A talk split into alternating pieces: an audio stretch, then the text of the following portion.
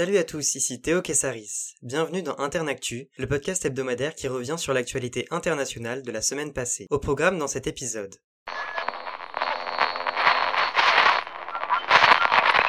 Un nouveau Moyen-Orient. Voici ce que consacre l'accord signé mardi à la Maison-Blanche entre les Émirats arabes unis, Bahreïn et Israël, d'après les mots de Donald Trump. Les deux monarchies arabes sont les premiers pays à reconnaître Israël depuis les traités avec l'Égypte et la Jordanie en 1979 et 1994. L'animosité envers l'ennemi chiite iranien est commune avec l'État hébreu. Le président américain, endossant le rôle de faiseur de paix, a annoncé que cinq ou six pays arabes s'engageraient bientôt dans un tel accord. Le premier ministre israélien, Benjamin Netanyahou, a salué un tournant de l'histoire pouvant mettre fin au conflit israélo-arabe une fois pour toutes. La Palestine a réaffirmé que la paix serait impossible si la colonisation ne cessait pas. Dénonçant un coup de poignard dans le dos de la part de Bahreïn et des Émirats arabes unis, des militants palestiniens ont manifesté leur mécontentement devant la Maison Blanche. Mardi soir, un tir de roquette a été observé depuis Gaza, blessant deux Israéliens. À noter qu'Israël a fait le choix de se reconfiner pour la deuxième fois et pour au moins trois semaines depuis vendredi. Cette situation inquiète la population, un travailleur sur cinq étant sans emploi. La circulation du virus est rapide avec environ 4000 contaminations par jour.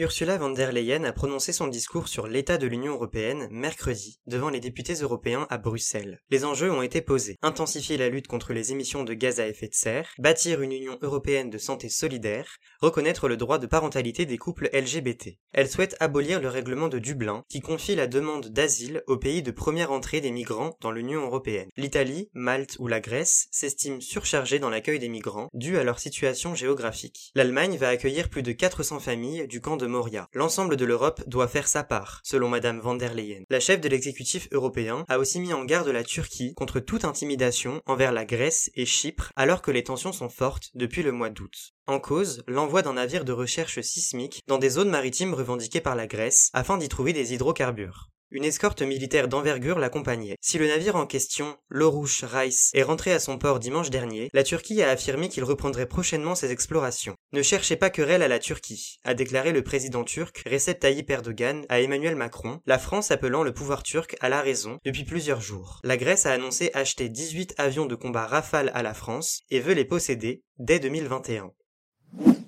Jeudi, Janine Agnès, la présidente par intérim de la Bolivie, a annoncé qu'elle renonçait à se présenter à l'élection présidentielle du 18 octobre. Le pays connaît une crise politique depuis le vote d'octobre 2019. Le président en exercice, Evo Morales, avait revendiqué la victoire pour un quatrième mandat. Un référendum constitutionnel limitant le cumul des mandats avait été déclaré invalidé en 2017. Les accusations de fraude et les manifestations contre Evo Morales sont accentuées, ce qui l'a poussé à démissionner et fuir au Mexique. La Bolivie se retrouve provisoirement dirigée par Janine Agnès en novembre 2019. De nouvelles élections devaient être organisées en mai dernier, avant un report de l'échéance. Par son retrait, la candidate conservatrice souhaite éviter une victoire du candidat de gauche, Luis Arce, un proche d'Evo Morales. C'est un moyen d'appeler à l'unité contre le MAS, le mouvement vers le socialisme, le parti du président déchu. Mercredi, à Paris, Lamine Diac, président de la Fédération internationale d'athlétisme de 1999 à 2015, a été condamné à 4 ans de prison, dont 2 avec sursis, pour des activités de corruption liées à des dissimulations de cas de dopage en Russie. Coupable d'abus de confiance, le Sénégalais de 87 ans devra payer une amende de 500 000 euros. Son fils, Papa Massata Diac, écope de la plus lourde peine, 5 ans de prison ferme et 1 million d'euros d'amende. Un mandat d'arrêt international est émis contre cet homme, resté à Dakar et n'ayant pas comparu. Le père et le fils avaient retardé, à partir de 2011, la mise en place de sanctions destinées à des athlètes russes soupçonnés de dopage sanguin. Un sacre aux Jeux Olympiques 2012 avait été reconnu non avenu pour certains.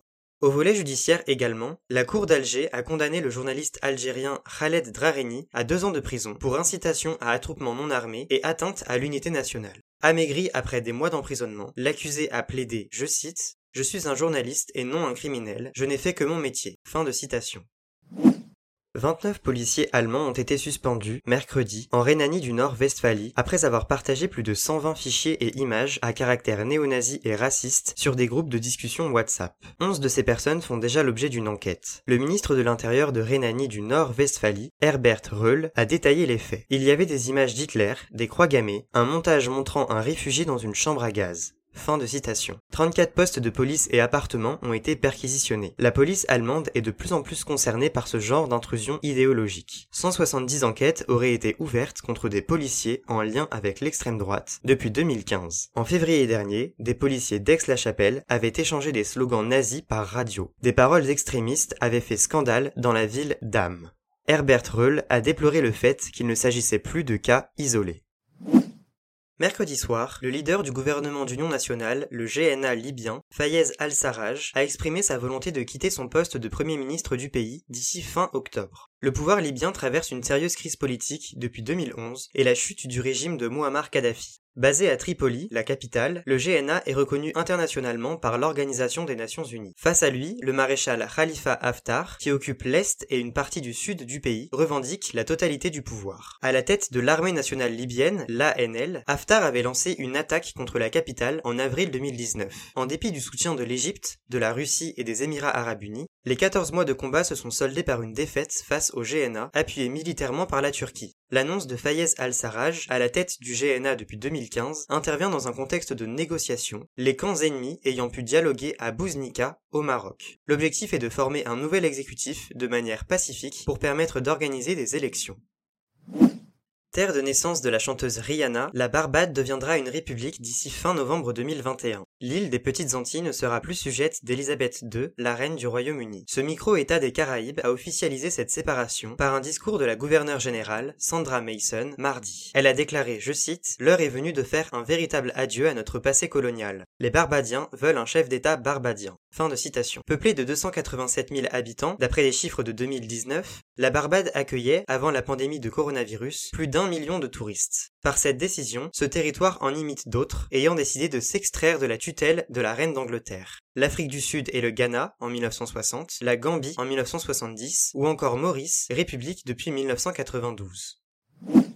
L'information insolite de la semaine. It will start getting colder, ou en français, ça finira par se refroidir. Ces propos ont été prononcés par le président américain Donald Trump lundi lors d'un briefing sur les incendies en Californie à Sacramento. 35 morts sont à déplorer depuis le début de l'été. Le gouverneur de Californie, Gavin Newsom, a mis en avant la réalité du changement climatique, source d'accentuation de ces incendies. Si les scientifiques alertent sur cette tendance, Donald Trump balaye les inquiétudes d'un revers de main. Je ne pense pas que la science sache réellement. Il pointe du doigt la gestion des forêts des États concernés, gouvernés par des démocrates, qui n'agiraient pas efficacement. Le gouverneur californien a rétorqué que 97% des zones forestières de l'État de Californie appartiennent à l'État fédéral. Il a demandé une plus grande aide de la part du pouvoir. Joe Biden a dénoncé l'attitude du locataire de la Maison Blanche qu'il assimile à un pyromane du climat. Les États de la côte ouest, Washington, la Californie et l'Oregon fustigent l'ignorance du président. Pour eux, si Donald Trump agit ainsi, c'est parce qu'il vote traditionnellement pour le camp démocrate. Ce chiffre maintenant, 5094, c'est le nombre de meurtres commis depuis 2014 par les forces de sécurité au Venezuela, d'après une enquête de l'ONU. Un rapport de 411 pages, publié mercredi, accuse le président du pays, Nicolas Maduro, et plusieurs ministres de possibles crimes contre l'humanité. Les droits de l'homme auraient été sapés à de nombreuses reprises, en témoignent des actes de torture, d'exaction et de viol, soutenus ou avalisés par de hauts responsables du gouvernement. Ce dernier réfute ces accusations, qu'il considère être des contre-vérités. Il rappelle que les enquêteurs n'ont pas physiquement travaillé sur place, mais qu'ils ont mené des entretiens téléphoniques. L'enquêtrice Martha Valinas le regrette, tout en affirmant, je la cite, Ces meurtres semblent entrer dans le cadre d'une politique d'élimination de membres indésirables de la société sous le couvert du combat contre la criminalité. Fin de citation. Coup de projecteur sur la personnalité de la semaine. Le Japon a un nouveau premier ministre.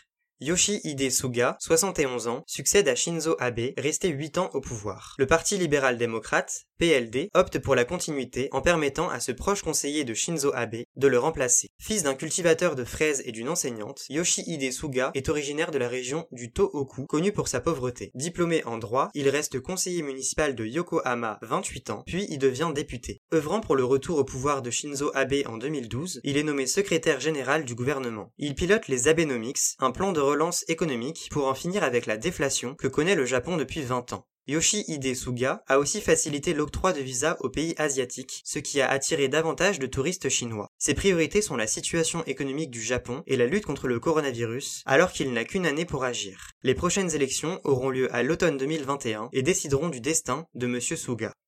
Et voilà, c'est la fin de ce numéro d'Internactu. On se retrouve la semaine prochaine pour un nouvel épisode, et en attendant, restez informés.